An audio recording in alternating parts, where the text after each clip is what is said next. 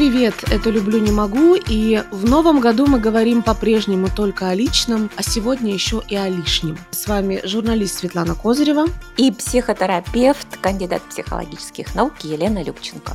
Итак, после новогодних празднований одна из самых важных тем – это как похудеть, потому что праздники это время есть. Знаешь, в Мавритании есть такие откормочные фермы для девушек, э, которых надо выдать замуж. Там чем больше девушка, тем больше шансов, что ее полюбят. И вот я чувствовала себя, когда ходила в гости, что такое немножко, как будто меня приглашали на откормочную ферму. То есть ты говоришь нет, а тебя все равно почуют. Это как, знаешь, сексуальная ролевая игра. Ты отказываешься, а тебе все равно вот настаивают. Ты говоришь, не, уже не могу вообще, я объелся. Но если ты пришел в гости, ты обязан попробовать э, блюдо хозяйки, ты обязан наесться. И блюд на столе должно быть значительно больше, чем могут съесть гости. Это must have. Все время еще, знаешь, вот у нас в этой славянской постсоветской культуре какой-то есть страх, о боже, еда кончается, о боже, гости пойдут не накормленные. Это, мне кажется, какой-то кошмарный сон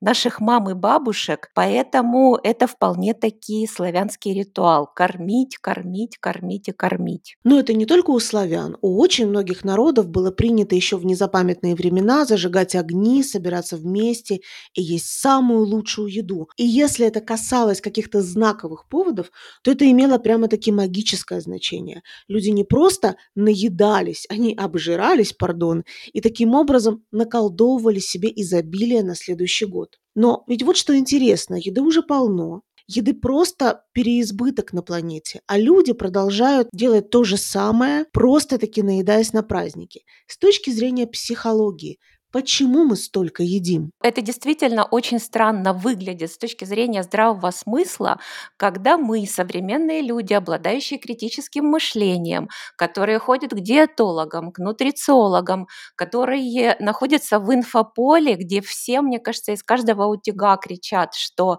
не переедайте, мы все равно обязательно э, наедаемся и очень переедаем, особенно в зимние вот эти вот все новогодние праздники. Во-первых, мы все сознательно или бессознательно несем традиции наших семей. А с другой стороны, это какой-то глубоко впечатавшийся в бессознательное наше, э, ну вот действительно на уровне каком-то символическом обряд, когда э, нам важно э, есть, нам важно показать изобилие, нам важно ну как-то расслабиться, насытиться. А раньше еще показывали гостям и врагам, что вот мы богатые, и мне кажется, у нас осталось это, потому что мы потомки страны, которая очень недоедала и переживала там голод, и Холокост, и войну, и все такое прочее. И в моей семье, я думаю, что как и в твоей, есть вот этот ужасный страх, не дай бог, гости уйдут ненакормленные. Это так странно, потому что люди хорошо едят. Мы каждый день можем позволить себе очень вкусные блюда. Мы каждый день едим, ну, королевскую еду фактически. Я вспомнила, был такой Поль Тремо, польский повар, но по происхождению француз. Так вот, он был шеф-поваром при дворе польского короля Станислава Августа Понятовского. И существует книга его рецептов тех блюд, что он готовил для короля. И вот что интересно в подтверждении твоих слов. Мы, например, не омываем баранину родниковой водой как делал Поль Тремо. Но вполне можем себе позволить и баранину, и крольчатину, и паштеты, и жареную утку. Все это было на столе у короля. Мы не добавляем в бульон жемчуг и монеты из золота, таким образом очищали блюдо, но вполне можем себе этот бульон позволить. И хотя мы действительно едим королевскую еду, я с точки зрения хозяйки могу сказать, когда я собираю гостей, я очень боюсь, что на столе закончится еда и что гости будут сидеть за пустым столом. Э, ну, если закончилась еда на столе, ну, что это значит? Это значит, что мы э, можем пойти танцевать, что мы можем на, начать играть в какие-то настольные игры. Это значит, что началось общение. А это всегда связано с каким-то просто ужасом, э, что я плохая хозяйка, что люди вообще голодные. Сейчас нету голодных людей по определению в стране, тем более в новогодние праздники. И что же делать? Как планировать застолье, чтобы с одной стороны не переедать, а с другой стороны никого не перекармливать? Во-первых, включать осознанность, ну, потому что тут много бессознательных каких-то включается наших э, инстинктов по потреблению еды. А во-вторых, разумно планировать вечер, э, праздничную еду, как это все будет происходить, э, не планировать излишек еды, потому что мы как будто бы сознательно закладываем вредные какие-то вещи, мы сознательно закладываем переедание, а вместо этого можно спланировать интересное проведение времени, какие-то интересные игры, какие-то интересные дискуссии, танцы, ну вот всякий такой интертеймент, да, который э, может быть гораздо важнее еды. Мы можем не заедать неловкость, мы можем не заедать отсутствие креативности, какую-то скуку, которая происходит часто на застольях наших. Ну, то есть, понимаешь, совершенно по-другому к этому подойти. Ты знаешь, это интересно. Вот мы встречали Новый год с друзьями, и мы запланировали несколько игр. Что произошло? Все наелись, сыграли в одну игру и начали засыпать, потому что все очень много съели. То есть благие были намерения, но получилось все как всегда. Когда на столе стоит еда, даже если мы не хотим есть, мы едим, потому что ученые говорят, что у нас в голове нет счетчика калорий, который бы дал сигнал, вот этого достаточно. Мы постоянно переедаем, мы в этом не виноваты. Так нас зачем-то придумала природа, и нас останавливает только переполненный желудок. То есть мы получаем сигнал, что мы очень много съели. Ну вот ты очень правильную вещь сказала, что когда у нас на столе есть еда или в холодильнике есть еда, как бы мы ни рассказывали своему мозгу, себе, что это вредно, и что лучше тортик я съем утром, а не вечером, скорее всего, я буду есть. Потому что а, у очень немногих людей вот те отделы мозга, которые отвечают за так называемую силу воли, они в состоянии победить победить те отделы мозга мощнейшие, которые отвечают за наше выживание и размножение. А все, что связано с едой, эволюционно это все связано с выживанием и размножением. Ну и давай мы не будем тут распространяться, что там еду надо было добывать, много бегать, тратить калории, что надо было съедать все, что ты видишь. Вот наш мозг устроен таким образом. Ничего не поменялось за, за тысячи лет, за сотни тысяч лет. Наш мозг по-прежнему, большие его отделы, самые главные отделы мозга, которые отвечают за выживание, за эмоции, за ну, какие-то реакции, на окружающий мир, они нацелены на то, чтобы съесть все, что я вижу, потому что это запас и это гарантия, что я выживу, что я буду сильной, что я отобьюсь от э, врагов, что я там забью мамонта, буду э, хорошим охотником и так далее. Ну просто, что я выживу элементарно. И нам очень сложно победить установками нашими, что, блин, ну уже я переедаю, есть вредно, если это перед нашими глазами. Кстати, был эксперимент, где испытуемым после плотного завтрака предложили их любимые блюда – десерты. Все были сыты, все уже наелись, но от десерта не отказался никто. Что это значит? Что ради любимой еды наш организм всегда готов убедить себя в том, что он голоден. Да-да-да-да-да. Поэтому самое первое правило – не заполняйте холодильник ну, какими-то сладостями на потом. Заполните его овощами, фруктами. Пусть у вас на столе, пусть ваши глаза видят полезные продукты. И это самый главный принцип, если мы хотим действительно ну, как-то оздоровить э, нашу еду, наши пищевые привычки, Тут не стоит надеяться на силу воли. Это не работает. Это доказано во многих-многих-многих исследованиях, конкретных, очень валидных. Это прям такой э, научный тренд. Но согласись, что все равно некоторые люди в отношении еды более сдержаны, а другие менее сдержаны. Э, ну, очень важно создавать какие-то здоровые пищевые привычки с самого детства. Что это значит? Не заставлять детей есть. Не ассоциировать еду с, ни с наказанием, ни с поощрением. Еда – это просто еда. Мы проголодались, мы насыщаем свой организм. Не делать из еды, э, ну вот ты э, там выучишь уроки, получишь, я тебе разрешу там съесть какую-то, не знаю, выпить Кока-Колу. Это искажение отношений э, человека с едой.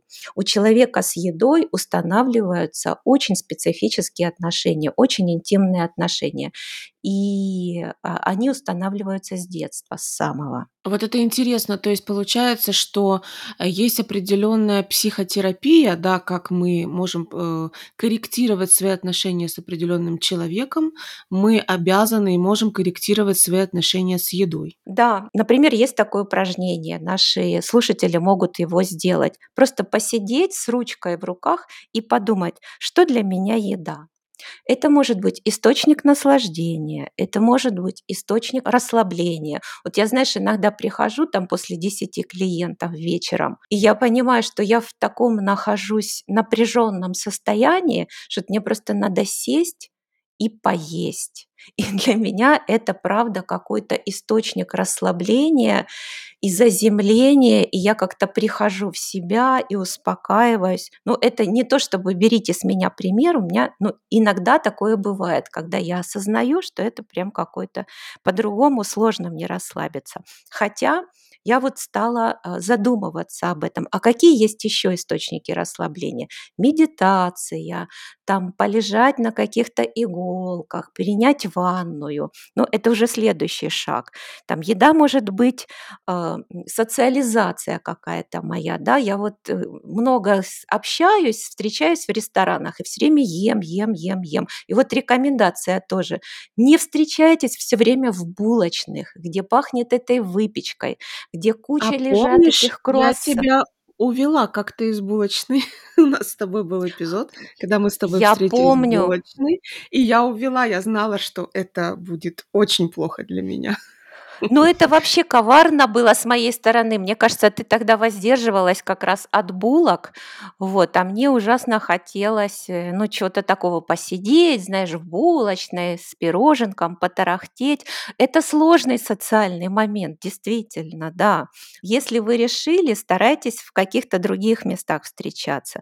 Еда это может быть, э, ну, знаешь, для меня любопытство какое-то тоже. Вот у меня муж, он если приезжает куда-то в какую-то страну, там будет куча всякой еды, там в Таиланде, но он купит шашлык из крокодила понимаешь, из крокодила, не, не из кого-то нормальное. Какие-то у нас зернышки, какие-то трубочки, какие-то э, специи, все время в доме что-то вообще. Он так исследует мир, ему так интересно. Еда может быть компенсацией. Ну, короче, вот если вам интересно начать выстраивать отношения с едой, сядьте и задайте для себя вопрос. Это первый шаг осознанности. Второй шаг может быть, а как я могу заменить заменить вот этот способ мой, ну вот как в моем случае, расслабляться на что-то другое. И это тоже может быть очень интересное такое исследование. Ну и могу тут минутку рекламы. У меня есть курс про отношения с телом, и там есть много про отношения с едой. Мы будем его проводить весной на выезде, пожалуйста, у вас есть возможность, приезжайте. Это очень, как правило, полезное такое время, такой ретрит трехдневный, когда мы налаживаем отношения со своим телом и, конечно же, с едой. Итак, что мы имеем? Первое. Природа нас создала так, чтобы в условиях дефицита еды мы ели и создавали запасы. Второе. У многих из нас неправильное отношение с едой с детства. Дальше. Еда – это источник удовольствия, и в нашем мире полном стрессов сложно устоять. И вот еще, по мнению фуд-антропологов, застолье – важная часть жизни Homo sapiens. Застолья организуют нашу жизнь, создают поводы для общения, поддерживают культурные ценности, выстраивают иерархию в коллективе. Праздники, девишники, деловые завтраки и ужины, романтические свидания – везде фигурирует еда.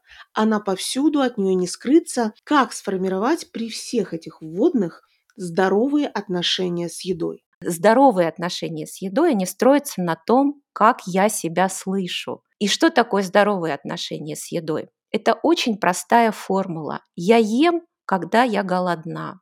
Когда я насытилась, я перестаю есть. Но это бывает очень сложно, если с детства у меня воспитали вот это вот неправильное отношение с едой, когда я себя награждаю или успокаиваю, или вообще перестаю чувствовать, вот я уже насытилась или нет. Вот ты как говоришь, что уже так наедаются люди, когда видят эту еду, что э, ну уже играть не могут, танцевать не могут, ничего не могут. Вот человек, у которого здоровые отношения с едой, он так наедаться не будет. Он просто почувствовать почувствует, что я уже наелась. Все, тут много всего вкусного, но я просто не хочу. И это, конечно, большой дар от родителей, но я тоже могу отрегулировать это и могу ну, к этому быть более внимательным.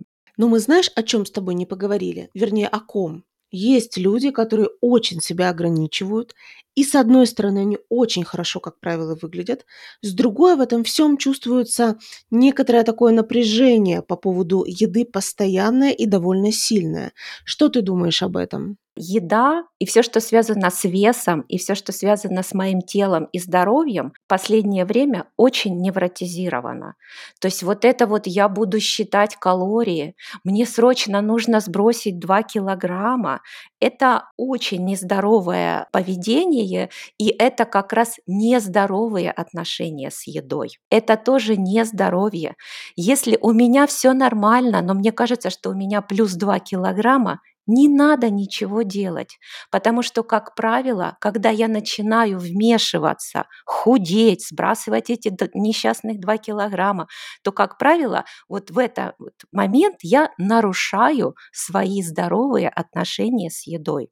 Еще раз, если у меня там плюс немножко что-то, но у меня ничего не болит, я хорошо себя чувствую, а, я хорошо выгляжу, у меня все прекрасно со здоровьем, не надо ни, ничего менять и не надо вмешиваться.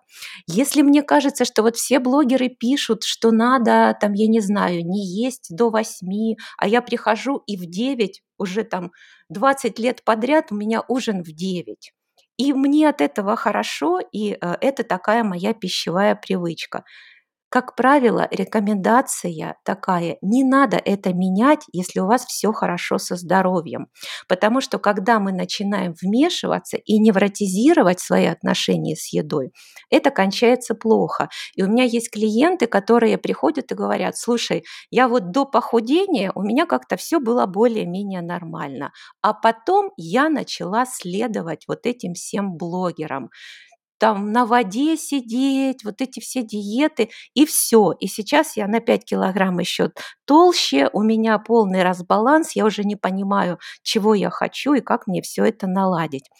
Вот, поэтому это тоже плохо. Хорошо, вот допустим, мы сами пытаемся слышать себя и выстроить здоровые отношения с едой. Но что делать, если мы видим, что близкий человек слишком много ест и этим очевидно себе вредит? Ну, допустим, он ест очень много сладкого на ночь, и это прямой путь к диабету. Прятать не помогает, здоровая еда не вдохновляет. Как помочь близкому человеку не переедать и вообще возможно ли как-то на это повлиять? Ну, я тут, знаешь, маленький образовательный такой блок. Вот смотрите, это, наверное, всем будет важно. От чего зависит вес? На 25% наш вес зависит от генетики. То есть если у меня папа 150 килограмм, мама 125 килограмм, то генетически я тоже предрасположена быть ну, большеватой. А второе, вес и моя склонность к полноте зависит от гормонов очень сильно. Мы знаем, что есть гипотериоз и гипертериоз, когда а, либо быстрый обмен веществ, либо медленный обмен веществ. И а, ну, это тоже сильно влияет а, на то, что человек ест, ест, ест, ест, переедает вообще, а все равно худая. Потому что вот так вот гормоны работают, это тоже не очень хорошо, кстати. И с возрастом, э, ну, там это вылезет в какие-то эффекты. Третье образ жизни. Есть люди, которые много едят. Но они носятся как сумасшедшие. У них нет машины, они пешком, они утром бегают. Ну и э, четвертое – это отношения с едой. Это вот то, о чем мы много говорили. Если я заедаю, если у меня такая сформированная пищевая привычка, если я привыкла все-таки есть, ну не могу вот без сладкого, как ты говоришь, ну вот не могу. Это тоже, знаешь, очень сложный момент, когда вот человек может и понимать, что э, это вредно, но так уже работает его организм, что э, ну, это происходит и на химическом уровне, и на психологическом уровне, как некоторая зависимость. Поэтому тут очень аккуратно, как с зависимостью с этим работать. Ну, мы же знаем, что если человек не хочет переставать быть алкоголиком, то ты прячь от него бутылку, не прячь. Все это до лампочки. Когда появился сахар, он продавался как дорогой лекарственный препарат. Сейчас он просто везде. Это к вопросу о том, что нам сложнее, чем людям раньше. Да, Света, это отдельная, очень большая тема, что мозг не приспособлен к тем гиперспективным стимулам, которые в настоящее время вызывают у него зависимость. Мозг не готов к такому количеству сахара, и он ничего не может сделать, потому что это такой гиперстимул, на который он подсаживается, и уже ты его с него не снимешь. Мозг не готов к таким интересным компьютерным играм и сериалам. Но тут парадокс, понимаешь? Человечество работает на то, чтобы подсадить человечество на какие-то вредные вещи. И есть огромные исследования о мозге, как сделать так, чтобы мозг попался в ловушку, и мы подсели на эти гиперстимулы. Нам действительно очень сложно с этим справляться. Поэтому только здоровая еда в холодильнике должна быть. Чтобы мозг наш несчастный не тратил столько энергии на борьбу. Он все равно проиграет, если он видит тортик перед собой. Ох, да. Я хочу всех еще раз поздравить с Новым годом. Хочу пожелать здоровых отношений с едой и с самими собой. До новых встреч. До новых встреч. Приятного всем здорового аппетита.